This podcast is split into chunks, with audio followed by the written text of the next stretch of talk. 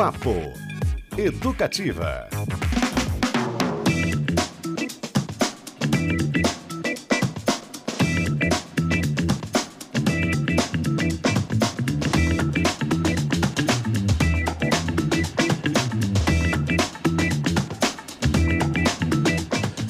Opa!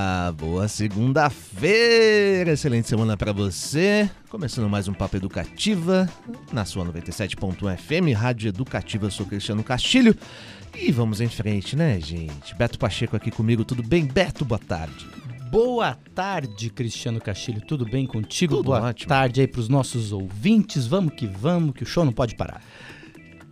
Tobias de Santana brilhantando o Papo Educativa mais uma vez. Tudo bem, meu nobre? Meu nobre, um prazer imenso estar aqui de novo com vocês, o Beto, com o nosso grande Cris, o nosso grande Manaus, gente boa.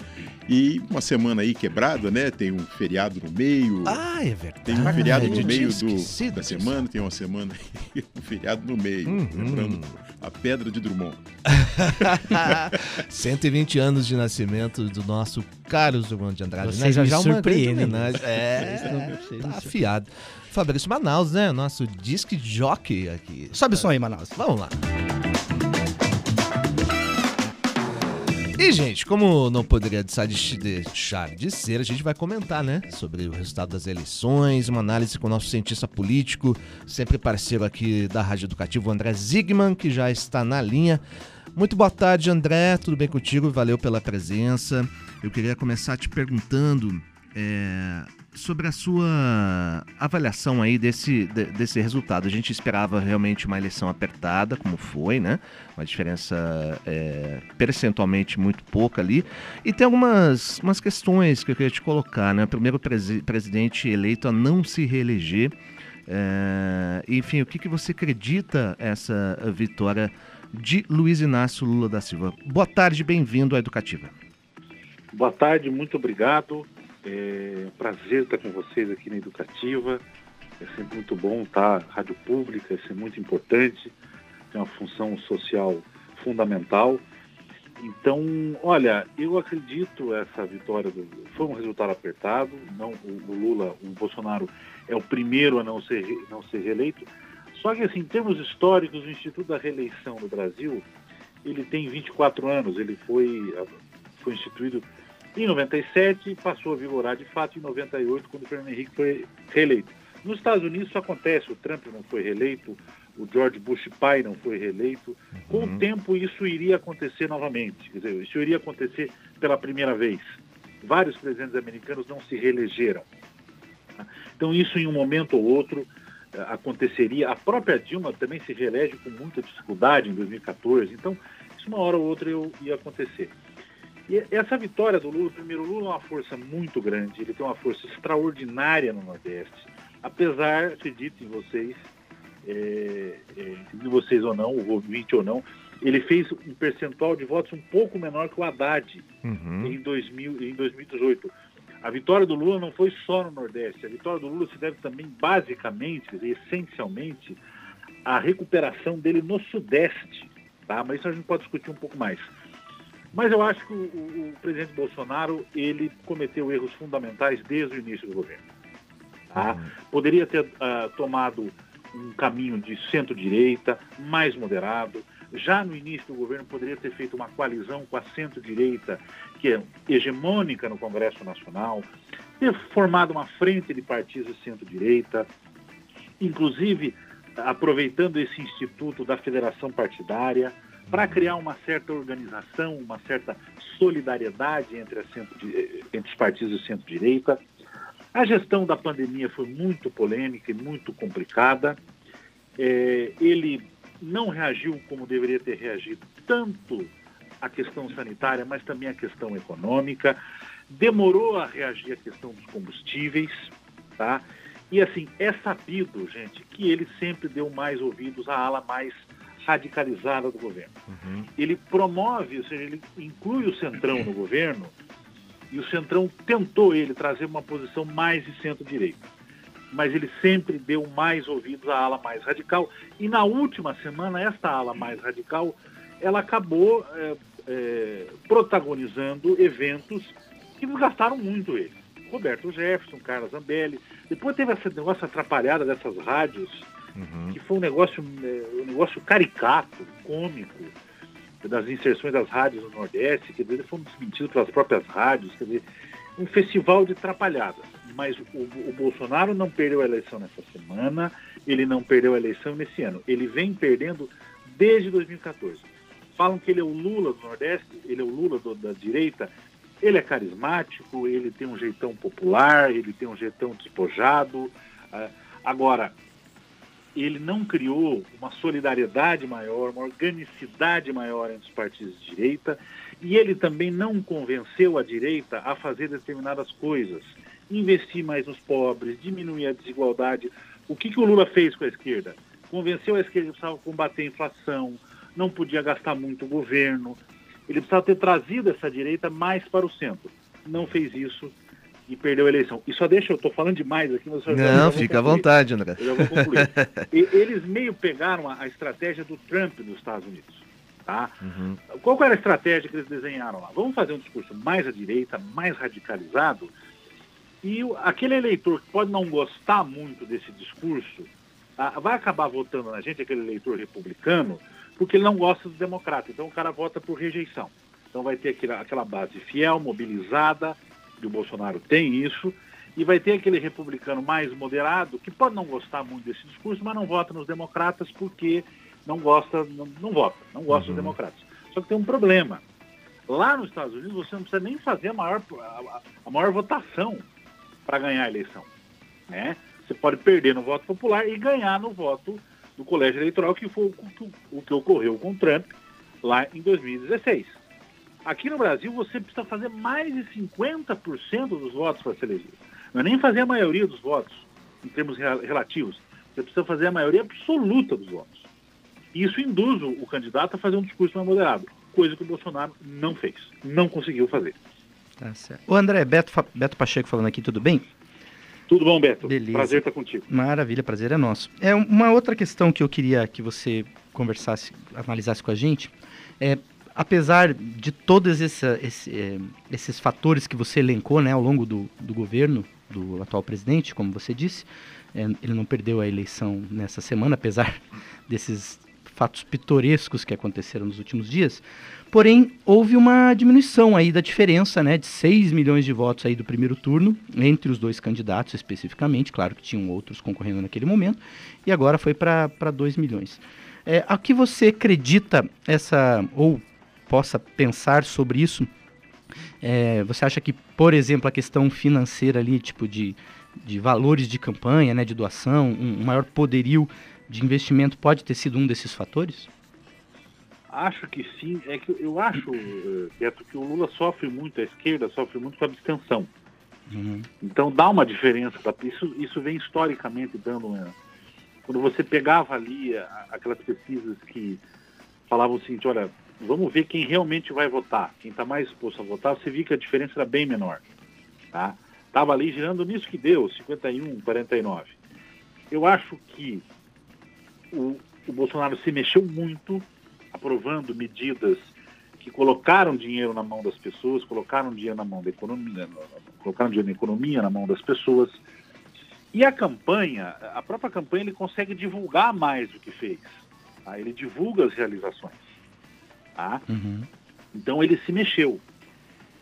Só que tem quatro anos para trás de aumento de desemprego, de aumento da, de aumento da desinformação, não é? É um lastro difícil de se, se recuperar, né? É um lastro né? difícil de você reverter de última hora. Ele quase reverteu, uhum. tá? Em Minas o que foi feito foi extraordinário. Ele quase venceu em Minas.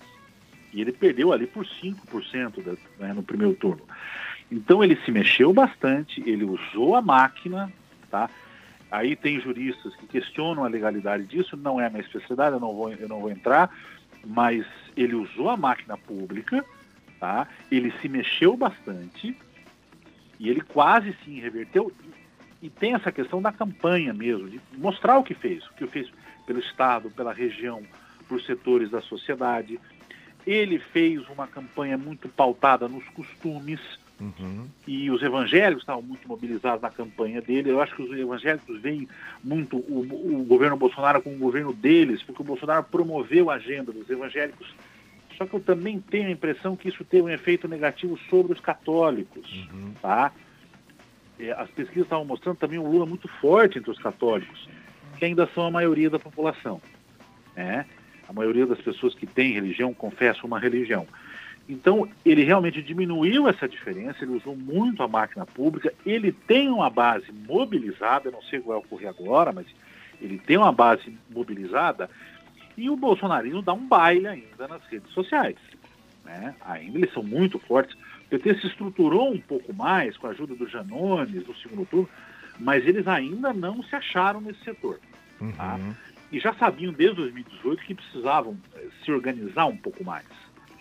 Então, é, eu acho que é, essa ação dele, ele, ele, é, essas, essas, medidas econômicas, os auxílios, é, a PEC dos combustíveis, o, o preço dos combustíveis, dos combustíveis diminuiu, nós tivemos deflação nos últimos meses, isso gera uma sensação melhor de bem-estar. Uhum. Tá? Então, por isso que ele conseguiu reduzir a diferença. Mas lembre-se o seguinte: como o PT tem mais votos entre os mais pobres, a abstenção tende a ser maior entre os mais pobres. Então sempre vai dar uma diferença maior entre a intenção de voto e o voto que realmente o candidato uhum. da esquerda ou do PT é, vão ter. Tá? Uhum. Porque ele não consegue transformar essa intenção em voto, entendeu? Não vai votar, enfim né, por uma série de razões. É, voltando à pergunta inicial do Beto, né, interessante que esse número de votos para o atual presidente aumentou, né, a diferença foi de 2 milhões, mas o número de abstenção se manteve, né, em torno dos manteve. 20%. É, isso é curioso. Muito bem, estamos com o André Zigman, cientista político aqui, comentando, né? Fazendo essa análise super importante no Papo Educativa. Tobias de Santana, você que tem uma pergunta aí, Tobias, manda ver. Ô, André, bom dia. É, André, você falou aí sobre Estados Unidos no início né, da, da, nossa, da nossa conversa. E lá é bem interessante porque, claro, é um país muito diferente, a cultura é diferente. Né? Lá é muito difícil você ter um partido que consiga conquistar o terceiro mandato, né? não a mesma pessoa, mas o mesmo partido. No caso do Bush pai que você citou, é, foi necessário ler a queda do muro de Berlim né, para que ele pudesse conquistar esse terceiro mandato, substituindo no caso, terceiro não, terceiro mandato dos republicanos, né? Porque era o Reagan que é, é, havia sido reeleito. E tem esse caso praticamente único aí nessa história mais moderna nossa, né? É, trazendo isso para cá, essa questão da reeleição, claro que os candidatos, quem está competindo, deseja ganhar, vencer, né?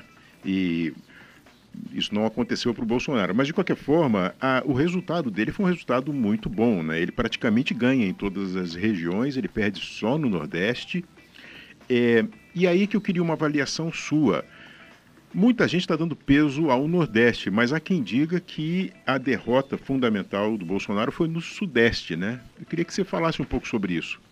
É, o, o Bolsonaro ganhou em todas as regiões. No Norte foi empate, tipo, por 51 a 51 em alguma coisa, 48. Eu vou pegar aqui certinho, só um pouquinho para dar o número certo aí uhum, pro, fique à vontade. Pro só para me pegar aqui, ó, no norte foi 51,03 a 48,97.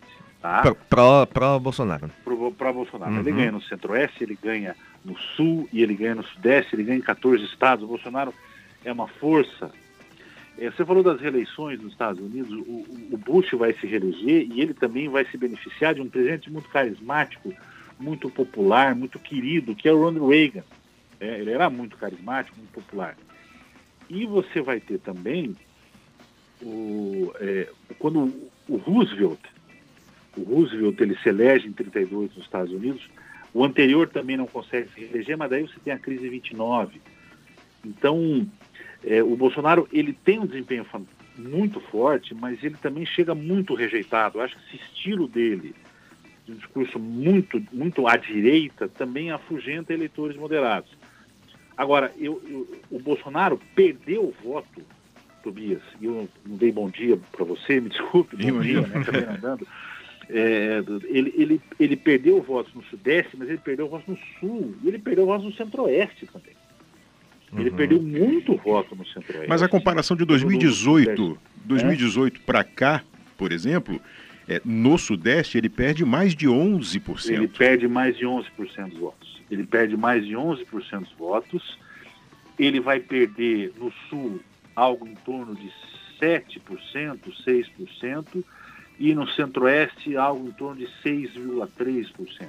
E o Nordeste praticamente não teve variação nenhuma, né? No, no. Sudeste, o, o Nordeste, o, Nordeste. No, no, Nordeste. no, Nordeste, o Lula fez 69,34 e o Haddad fez 69,7. Tá? Então foi no Sudeste que ele perdeu a eleição. Ele, ele perde ganha... a eleição, por exemplo, na cidade de São Paulo, né? Ele perde a eleição. Isso é bem simbólico. Uhum. Que é muito simbólico, que lá começam as grandes manifestações de 2013 tudo bem que foram puxadas pela esquerda, mas acabaram levando o país mais à direita. Uhum. É? Entendeu? É simbólico isso, mas o, o, PT sempre foi muito forte ali. Uhum. É, ali no ABC paulista, enfim, a economia, a sociedade brasileira mudaram muito, mas fica a força, né? O sindicalismo, os operários, etc. E São Paulo, enfim, São Paulo é uma cidade é, onde os intelectuais têm muita influência, as universidades, a gente sabe que o PT tem força nesse, uh, nesses passos, né? Uhum. Mas é, é, é, simbólico isso. E o Rio de Janeiro sempre foi muito mais alinhado ao Lula e ao PT, né? E, mas agora o, o, no Rio de Janeiro né, também diminuiu a votação no Rio de Janeiro, mas uhum. lá o Bolsonaro vence, ele vence no estado. E eu não vi, mas deve ter vencido na cidade também. Uhum.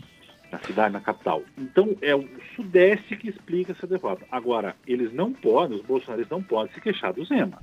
O trabalho que o Zema fez foi fantástico.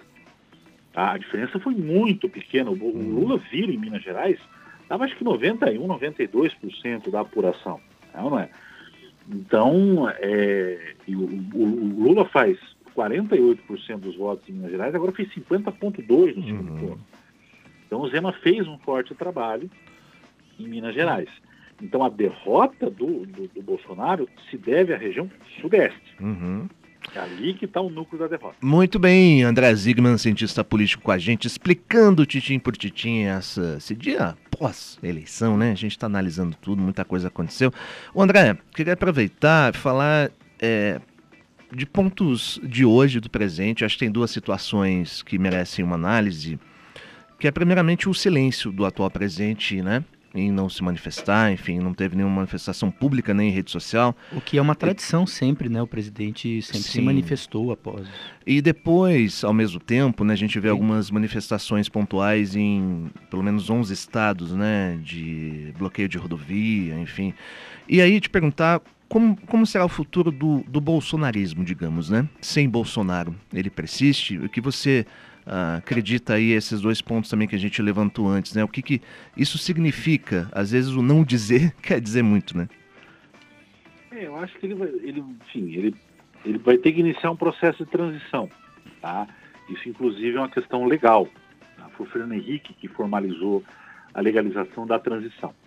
Tá? Ele não precisa falar palavras carinhosas para o Lula, mas ele tem que iniciar o processo de transição tem essa tradição da democracia de reconhecer a derrota. Eu tenho a impressão que ele não vai fazer isso, pelo menos de forma explícita, mas o processo de transição ele tem que iniciar. Quanto a esses bloqueios, eu acho tudo isso sempre muito ruim, isso prejudica a economia, isso prejudica. A gente sabe, por exemplo, eu não sei se tem estrada bloqueada no Paraná, eu não vi, a, não, eu não vi, não vi essa notícia. Eu vi que tem no Mato Grosso. É, tem né? sim, tem alguns bloqueios tem, no estado. Uhum. Tem no Paraná, você sabe Sim. qual região? Vamos checar isso aqui, Vamos já checar. te confirmo. Mas só para dar um exemplo, tem muitas pessoas que viajam para consultar médico, é ou não é? Uhum. Então isso atrapalha, atrapalha quem tá, trabalha com comércio, enfim, outros caminhoneiros, são os caminhoneiros né, que estão bloqueando. É muito, é muito ruim isso daí. Eu acho que é um, é um resultado é um, é desse processo de radicalização da sociedade brasileira esse vai ser um desafio do, do próximo governo, diminuir esse, esse processo de radicalização. É, visivelmente, essas pessoas que estão bloqueando não estão aceitando o resultado, tá? não estão aceitando o fato de um, um presidente que foi eleito com 60 milhões de votos, tudo a diferença foi pequena, mas o Lula, o Lula é o recordista de voto, é eleito pela terceira vez? Teve uma votação também expressiva, é uma força da política nacional, isso é inegável.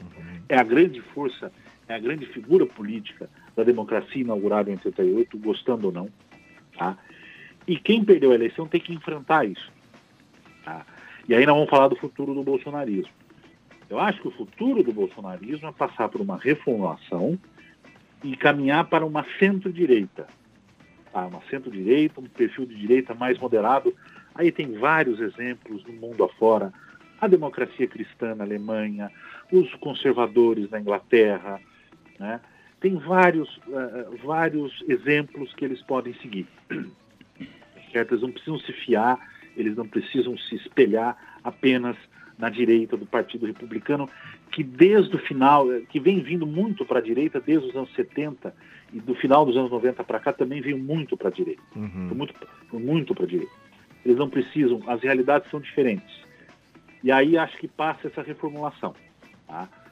É, agora, o bolsonarismo também agora, ele, é, ele, tem, ele conseguiu uma vitória muito importante, ele vai governar, ele vai governar o principal estado do país, que é o Tarcísio né, lá, o, governar São Paulo, Tarcísio de Freitas, ex-ministro governador de São Paulo. Rio e Minas também, né? Com é, governador Rio, de Minas, é, Rio, é, Minas e. Né? Uhum. O, o Zema ficou um pouco distante no primeiro turno, mas depois se aproximou bastante.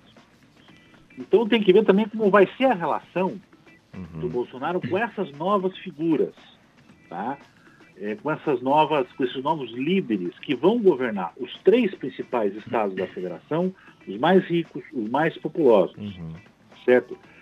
Talvez a exigência de um equilíbrio entre Bolsonaro e essas lideranças leve a um perfil mais moderado desta direita que foi derrotada. Agora, a, a, o bolsonarismo precisa passar por uma reformulação programática, de estratégia política, de estratégia partidária. Uhum. Bolsonaro também ficou pulando de partido em partido, era do PSL, veio para o PL.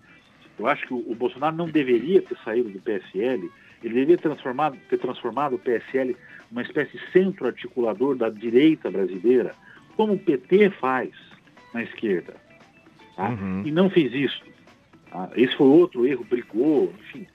Então Perfeito. eu acho que o futuro é isso. O futuro é o bolsonarismo caminhar para uma centro-direita, tá? E uma reformulação eh, de ideias, de estratégias. Uhum. Esse é o caminho.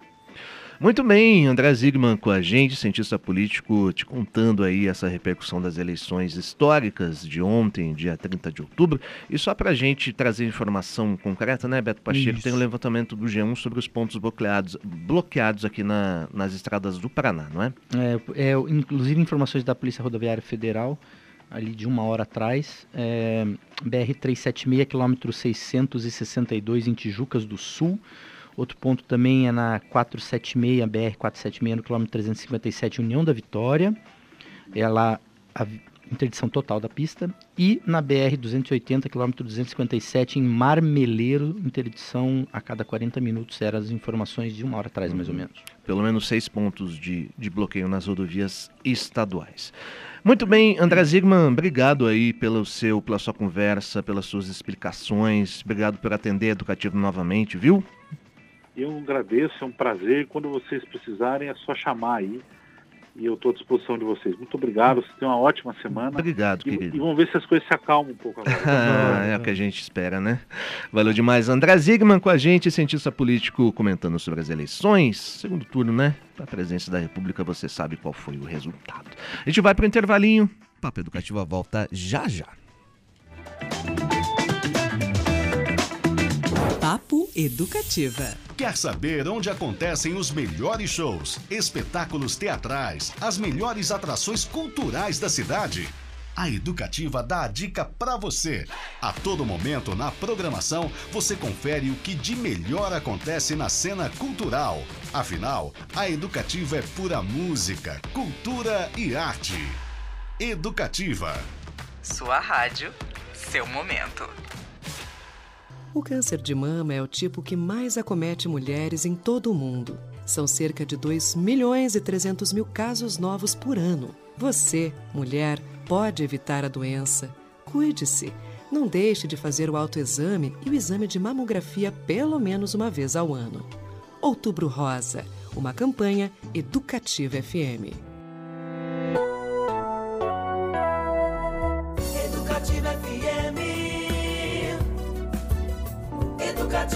FM. Papo Educativa.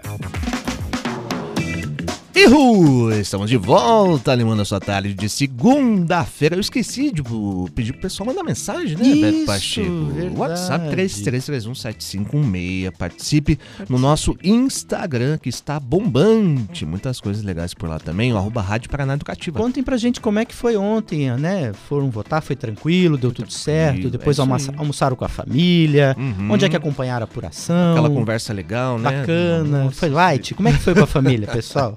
Filho brigou com o pai ou não? Tá tudo certo. Muito Cristiano bom, gente. Castilho tá com Participe- uma voz hoje, né? O que É, aconteceu? Tem dias e dias, né? Você sabe muito bem. O, o Manaus colocou um grave aí nessa voz, né? Fala a real. Aí, Manaus. É você que tá aí editando esse troço? Ah, meu Deus. O que mais que eu ia falar? Que tem reprise do papo, né? Às 11 horas de segunda. Opa, agora deu uma desafinada aqui. 11 horas de segunda a sexta-feira você confere o Repeteco do Papo Educativa. A última semana foi muito legal, muitos entrevistados, entrevistados. Mônica Salmazo, Amir Sater, tudo isso muito mais. E também está no nosso Spotify, né? Exatamente. Então, se você tá nos ouvindo à noite na reprise, bons sonhos. Boa noite pra quem é de boa noite. Ó, Ou bom dia pra quem é de bom dia. DJ Fabrício Manaus.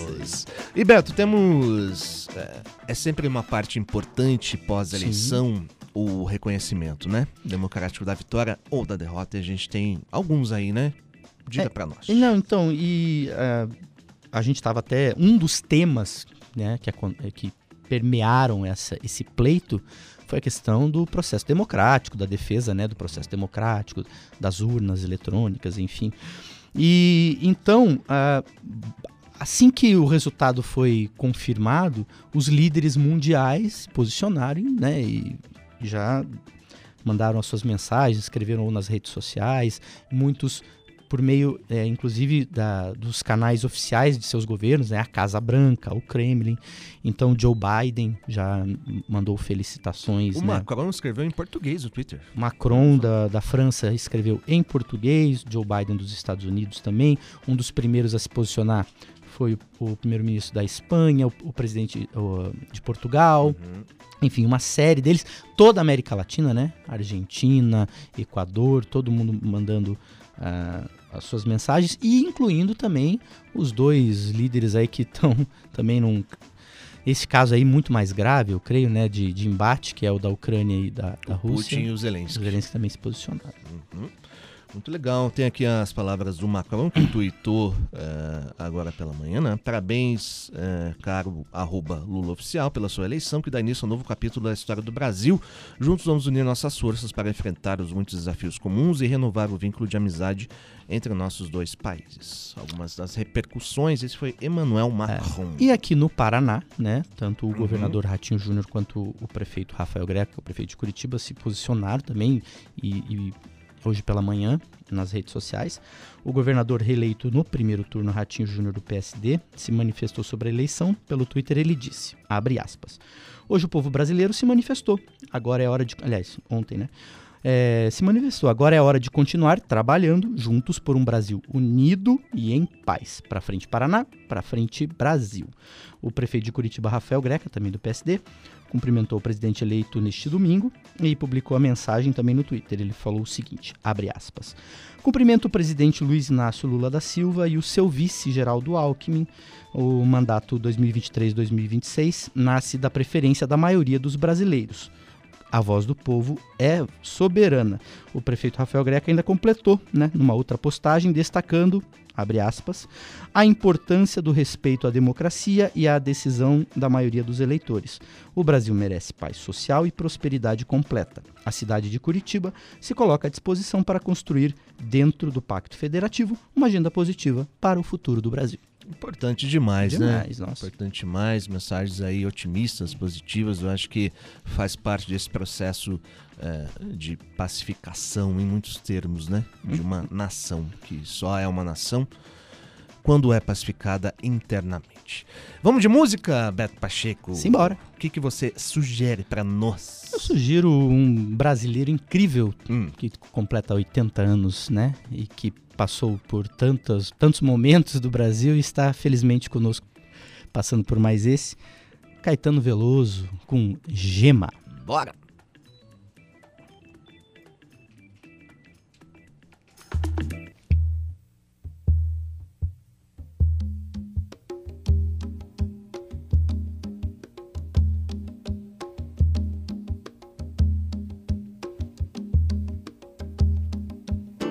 Brilhante de noite dentro da mata, na escuridão, luz exata, vejo você.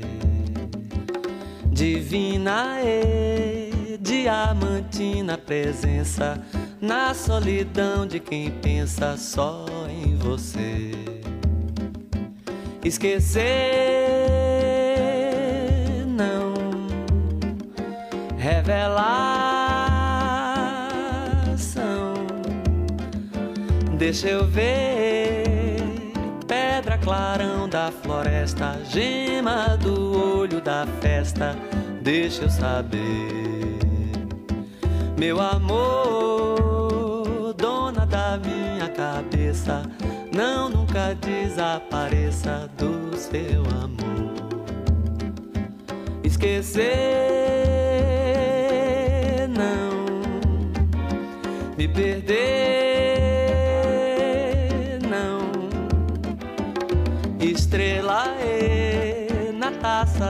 negra da selva, gota de luz sobre a relva, meu bem querer. Lua, sol e centro do meu pensamento, meu canto dentro do vento busca você. Esquecer não, esconder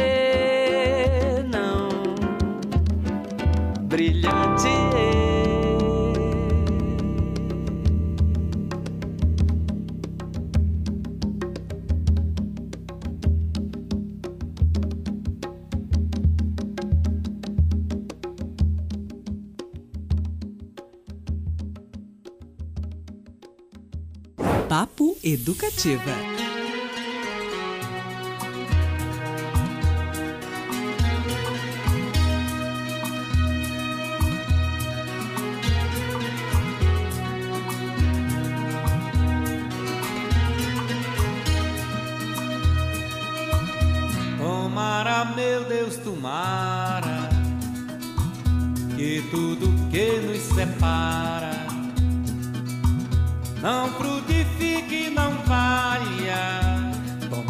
Tomara, meu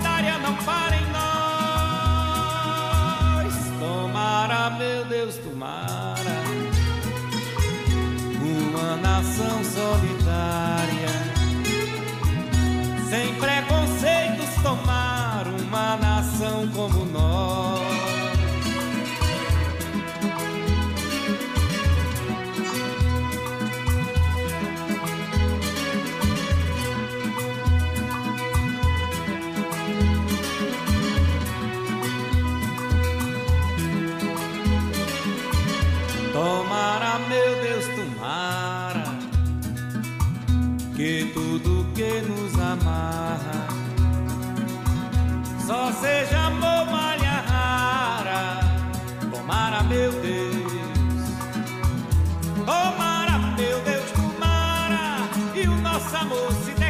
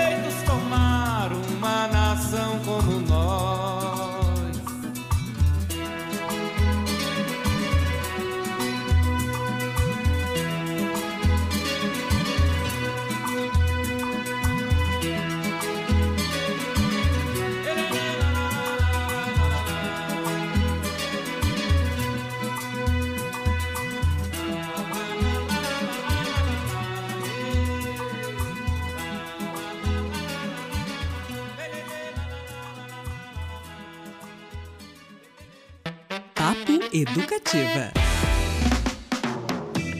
Oh yes! Com Alceu Valença embalando essa segunda-feira, voltamos com o Papo Educativa. E tem mensagem, Beto Pacheco, foi só a gente pedir, olha só. Eneida Nossos ouvintes não nos abandonam. É, Eneida Neves, ela mandou uma mensagem agradecendo, porque ela foi uma das contempladas para o show do Amir Sater. Ah, Levou que um legal. par de ingressos. Mandou uma foto aqui. A Rádio Educativa, a Educativa agradece os ingressos para assistir a belíssimo espetáculo e poder presentear minha mãe de 92 anos com toda a alegria e emoção que ela sentiu. Que legal. Que demais, demais. Obrigado, demais. Eneida. É, tem uma mensagem aqui do Carlos perguntando sobre o show da Paula Lima, aqui no canal da música, Uhum. dia 19 de novembro, viu? 19. É, link para ingressos em, muito em breve, viu? A gente vai disponibilizar. A gente não, o canal da. O Palco Paraná, aliás, vai disponibilizar a gente de forma certinho por aqui. Marlos Soares, conhece esse, Beto Pacheco? Grande compositor. Ele quer saber se o Beto foi pedalar hoje, por que não foi, na verdade. Hoje não fui. Hoje deu? não fui porque ontem eu fiquei até tarde é, fazendo análise, estudando para o nosso papo de hoje, porque eu claro. sabia que a gente ia ter que falar com um cientista político, Gráficos, eixos gráficos, X e Y. tudo bonitinho, ter tudo na ponta do lápis. Muito bem. É Ma- por isso. Marisa está com a gente. Quero agradecer muito a Educativa FM pelo show do Ver- Almir Sater, viu? Foi Ela foi demais. também, legal. Olha aí, valeu, beijos, Marise Marise. E sabe quem mandou uma mensagem também, que nunca falha? Quem? Quem? Lucas Franco. Olha só. É, tá de folga, tá lá em Santa Catarina, curtindo a vida, tomando um mate, mas Uhum. bagulho. Programa muito bom. Pede pro, pro Manaus tirar o autotune da voz do Cristiano. Será que aí. Ligou o autotune aí? Sendo rapaz? trollado pelo estagiário via É, mensagem. e ele manda essa beijo do estagiário mais lindo. É aí que chegamos, meu é nesse ponto Deus. que estamos. Beijo, Lucas. Aproveite aí, rapaz. 33317516, você participa do Papo Educativa. O que temos aí, gente? Vamos. Bom, Fa- Fala da barrigada? tem uma barrigada, né? Pra você que não é do mundo jornalístico, barrigada é aquela notícia que você dá, confirma e Uhum. depois volta atrás. E é muito mais ops. sério quando o caso é a morte de alguém, né? Uhum. Erasmo Carlos está vivo, gente. Não, não morreu, não, viu? Não. Ao contrário do que foi publicado anteriormente. 44, não. É, ele se encontra internado né, no hospital Barra Dor, lá no Rio. De acordo com essa equipe, eh, equipe médica, ele está acordado, lúcido, deambulando e com previsão de alta nos próximos dias. Olha só. A notícia da morte do Tremendão vazou, foi republicado por alguns sites, mas não foi confirmada em seguida por seus familiares e assessores. Ah, na noite de ontem surgiram rumores de que Erasmo teria falecido. Ele está internado, vale dizer, desde o dia 17 de outubro, diagnosticado com síndrome edemigênica. Esse termo vem de edema, que popularmente quer dizer um inchaço, um incha- um inchaço generalizado. Mas o Traminão vai sair dessa também, não o matemos, por favor, antes do tempo, mas também às vezes faz parte do jogo, né, Beto? Quem nunca deu? Eu já dei umas barrigadinhas. É, então, a Folha de São Paulo, inclusive, foi uma que teve, inclusive, escreveu uma errata depois, né? que- Erramos. Erramos. Errou! Erramos e... Né, Tobias, mas felizmente o homem não se foi. Firme, afinal de contas é o, é o tremendão, né? E, e- e ele concedeu uma entrevista aqui para você há Ah, pouquíssimo tempo. um mês né? e meio, mais ou menos. Vale conferir, né? E, e um show que ele fez aqui. Está lá no nosso Spotify. E olha só, há 34 minutos, inclusive, não, um pouquinho mais. Ninguém morreu, não, né? Não, foi atualizado. É das 10h30 isso aqui. O, o Erasmo postou uma foto no quarto do, Ah, do seu. lá no, No hospital. no hospital. É, uma foto meio de perfil, ele olhando pela janela e lá fora um céu azul, e ele escreveu o seguinte: Hum. abre aspas. Da janela, o horizonte. A liberdade de uma estrada eu posso ver. O meu pensamento voa livre em sonhos, para longe de onde estou. E estou muito vivo.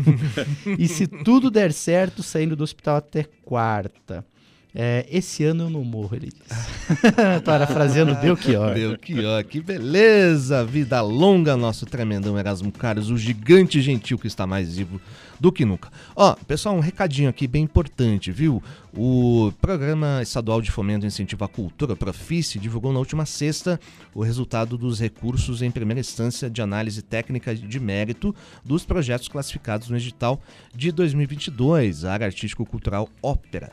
Você confere detalhadamente o resultado lá no site comunicação.pr.gov.br. Os recursos em segunda instância podem ser impetrados até às 23 horas e 59 minutos do dia 7 deste mês, exclusivamente pelo sistema CIS-Profice. Você sabe, Profice é o maior programa de fomento à cultura do Paraná. E nessa edição foi dividido em três etapas de editais para maior agilidade. Se você tem dúvidas, é, elas são esclarecidas pelo e-mail em proficia.sec.csc.pr.gov.br. Vamos de mais música aí, Beto Pacheco? Vambora. Eu sei que você está com essa seleção caprichada, hein? Ah, então, vamos ouvir então, seguindo na nossa toada hoje Hum, de grandes nomes da música brasileira, mas dessa vez um, um pouco mais jovem, não de 80 anos. Vamos ouvir Lenine com. Leão do Norte.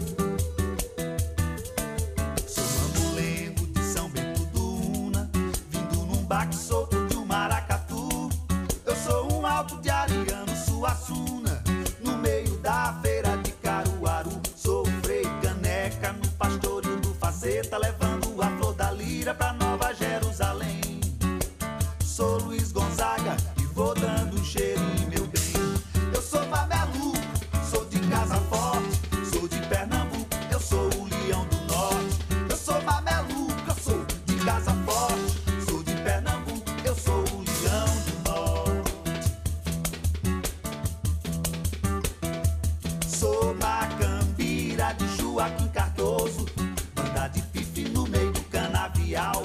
Na noite dos tambores silenciosos, sou a calunga revelando o carnaval.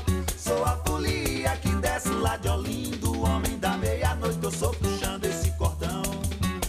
Sou jangadeiro na festa de Jaboatão.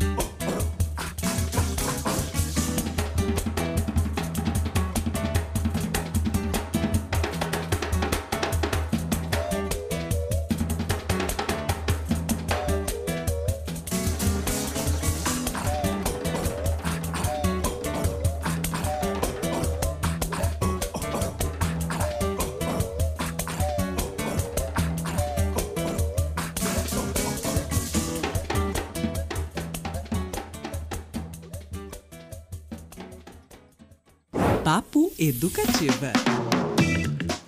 Na ótima companhia do pernambucano Lenine, Papo Educativa de volta. Meio-dia e 51, excelente tarde para você que nos ouve ao vivo e boa noite para você que curte aí o nossa, nosso repeteco às 11 da noite. E a gente tem alguns momentos aqui, né? O Faustão, o... como é que é do vídeo show lá? O, das novelas, enfim, esqueci. E agora a gente tem um novo, que é o momento fofocalizando, né? Focalizando.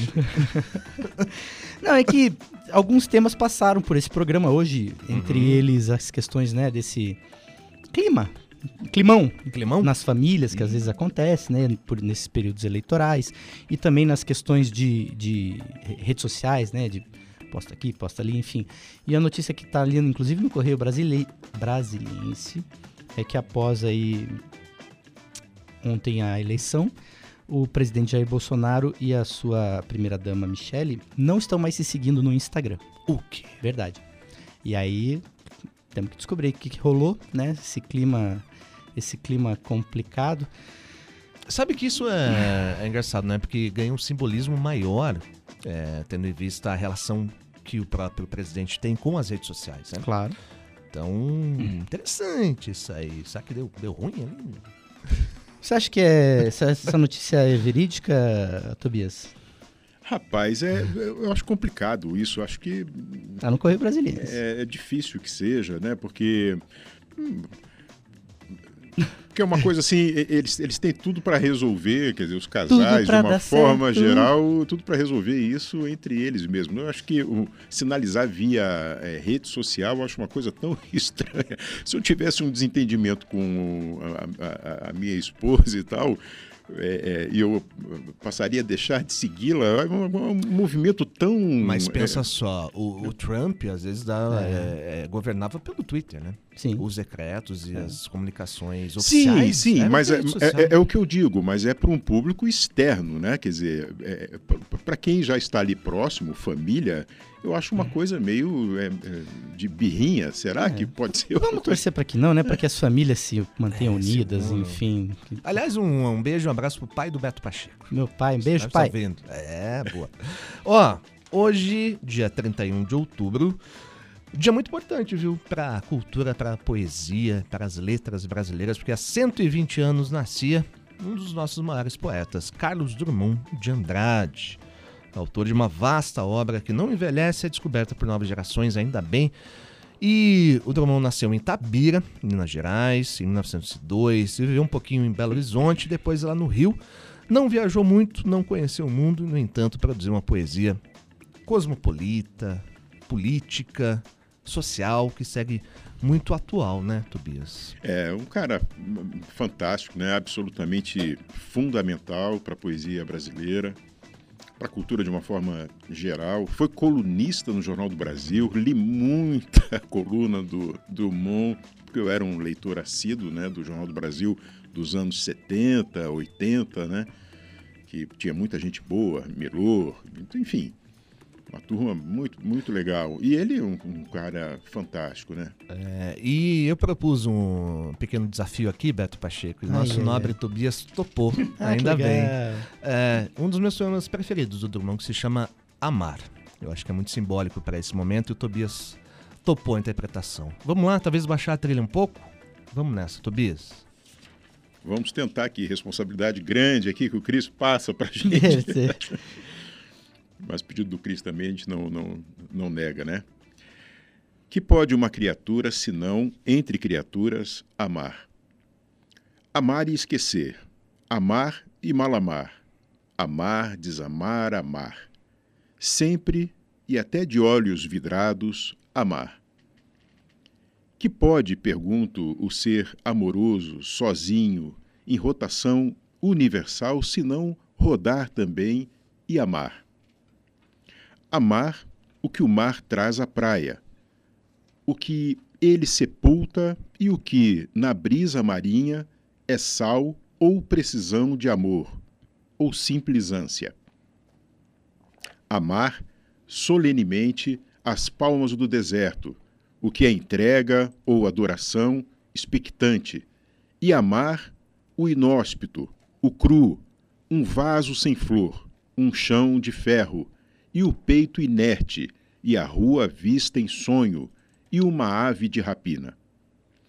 Este, o nosso destino, amor sem conta, distribuído pelas coisas pérfidas ou nulas, doação ilimitada a uma completa ingratidão, e na concha vazia do amor a procura medrosa, paciente de mais e mais amor. Amar a nossa falta mesma de amor, e a nossa secura, amar a água implícita e o beijo tácito, e a sede infinita. Ah, que coisa mais bonita. Ei, Carlos de Andrade na voz de Tobias de Santana. Fiquei até emocionado. aqui, É, gente. foi legal. Bom. Eu acho que é uma Obrigado, excepcional forma da gente fechar esse programa de hoje. Legal demais, né? Então é isso, gente. Vamos nos encaminhando para o fim desse programa especialíssimo, né? Um dia após as eleições, que é muito importante para todos nós, democraticamente. E vamos seguir pensando para o melhor desse país, né? Voltar a ter as relações que a gente tinha um tempo atrás. Talvez mandar aquela mensagem para aquele seu amigo que está do outro lado. Talvez dar um alô para seu pai, para sua mãe, que tem um pensamento político diferente. Talvez seja isso, né? Momento para isso, né? É, eu acho que é bem isso que você trouxe, né, Cris, aqui com o, nosso grande e- amar. e estimado Drummond, né? É, daqui a um tempo, acho que a gente tem que pensar assim, né? Daqui a 10 anos, 20 anos, 30 anos, tudo isso que a gente está vivendo hoje vai ser história, vai estar muito distante de tudo que nós estamos vendo assim tão de perto hoje. Então, é, o que, que a gente pode fazer é, hoje, de hoje para amanhã e para a próxima semana? É amar, né? Eu acho que esse é o, é- é o fundamental. Se a gente fizer tudo com, com amor, né? daqui a 20, 30 anos, teremos feito uma bela história. Se não for assim, né, vamos lamentar não ter amado tanto no passado e ter construído uma vida melhor, né? É isso. É, to- é bola para frente. Assinamos embaixo. Beto Pacheco, valeu demais. Valeu, Cris. Obrigado, boa Valeu, semana. galera. Vamos que vamos. Tobias Santana, obrigado. Fabrício Um Manaus, grande. nosso DJ. A gente vai encerrar com música, é claro, né? Um classicão, primeira faixa do álbum Acabou Chorar, de 1972. Estou falando de Novos Baianos, Brasil Pandeiro. Vamos nessa? Daqui a pouquinho, Tati Ares ao vivo com Chiclete com Banana. Eu sou Cristiano Castilho. Paz, saúde e bom senso. Beijos. Tchau!